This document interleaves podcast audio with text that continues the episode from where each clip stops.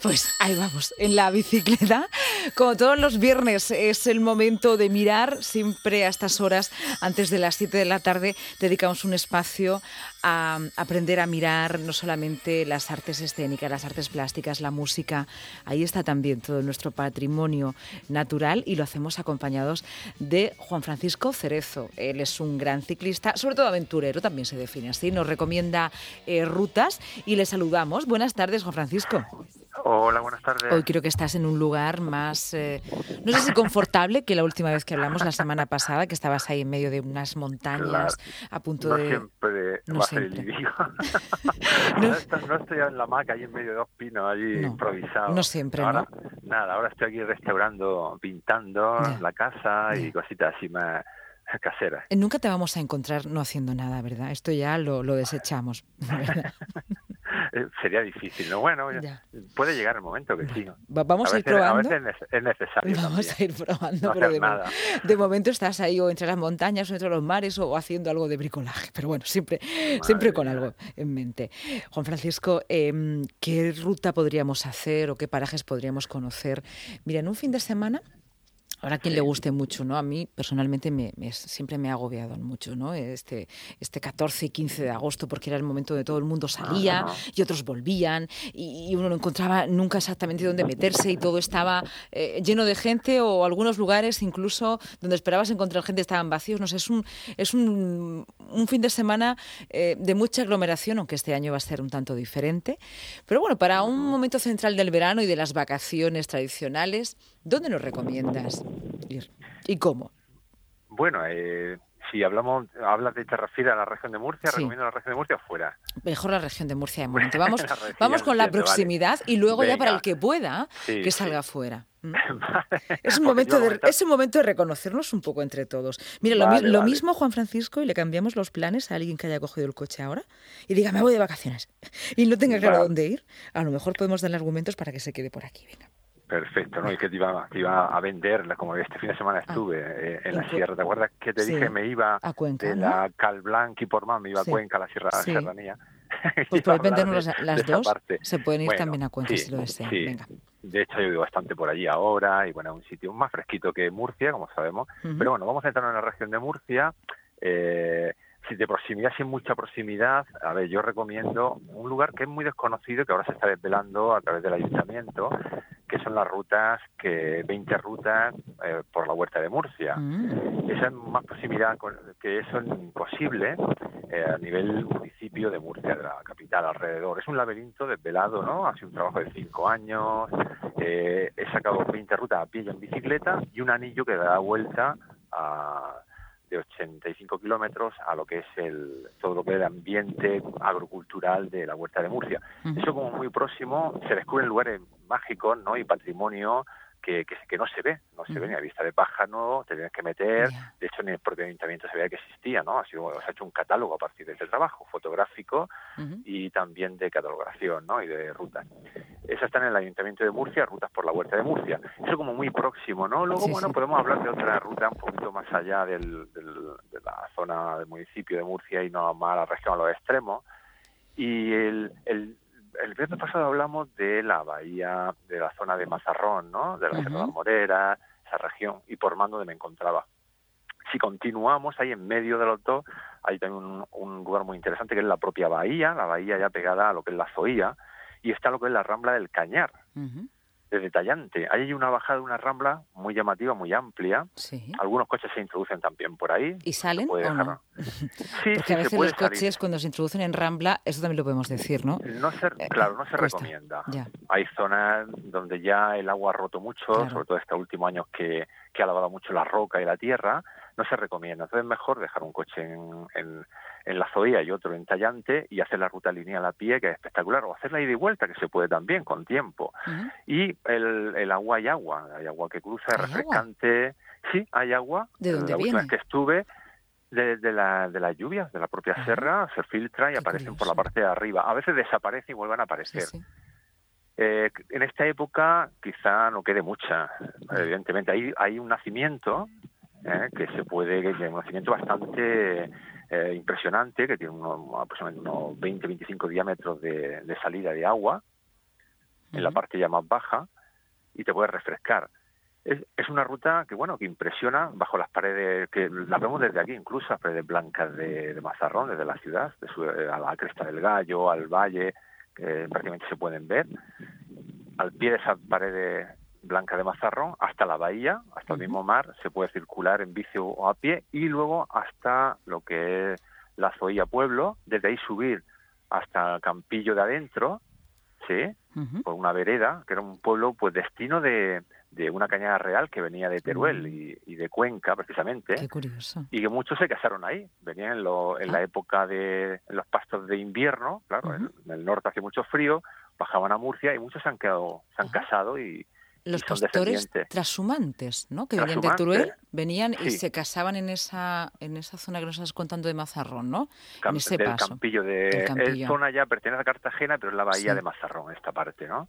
Está ya al límite ya con el parque de, de Monte de las Cenizas y esa zona que estuvimos hablando la semana pasada. Mm, especialmente árida también, ¿no? Toda esta Sí.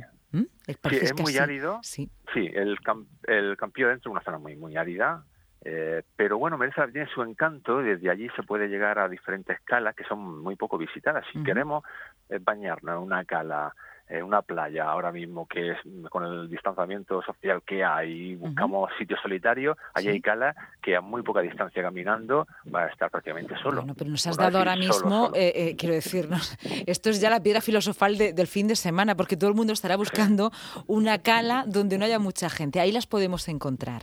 Sí, sí, desde Campillo de adentro hacia lo que es el este, hacia donde sale el sol, Ahí hay un sendero que te lleva justo a una, un par de calas que es eh, solitaria. A muy poca distancia. Incluso se puede avanzar un poquito con el coche, si se quiere no andar tanto, ¿verdad? Y dejarlo ya en el sendero y a partir de caminar y en muy pocos minutos estás en el agua. Y solo pues sola. Bueno, qué bien, ¿no? Bueno, ahora como estamos todos escuchando la radio, mañana nos vamos a encontrar allí muchos. yo no voy a ir. Ah, bueno, tú lo recomiendas, pero los que estén por allí diremos, ay, estos somos los que hemos estado escuchando la radio. Bueno, no sé yo, no sé yo si nos serviría, incluso de experimento demoscópico. No sé lo que... ¿Cuánto tiempo pues se tardaría en esta ruta que nos estás planteando? Bueno, depende si se hace en bicicleta, eh, evidentemente la velocidad eh, es más del doble, dos de dos a tres veces, dependiendo de las paradas, del ritmo de cada cual, ¿no? Estamos hablando, pues, si se hace ida y vuelta, dejando solamente un coche, en el peor de los casos, aquí siempre se recomienda rutas lineales de este tipo, dos coches, ¿no? Dos familias o un grupo de personas que puedan disponer de dos coches. En este caso, si es lineal y hay que volver, pues estamos hablando de una ruta de mínimo cuatro horas entre ida y vuelta. ¿eh? Eh, claro, hay que madrugar en esta época, hay que madrugar muchísimo, o hacerlo por la tarde, noche, que también tiene su encanto, sobre todo cuando hay luna llena, a mí me encanta. Claro, pero hay un problema. Mucho Perdóname que te interrumpa, Francisco Cerezo, Juan Francisco, y es que hay luna llena y se ve un poquito, pero a veces uno puede tener un traspiés en la montaña, ¿no?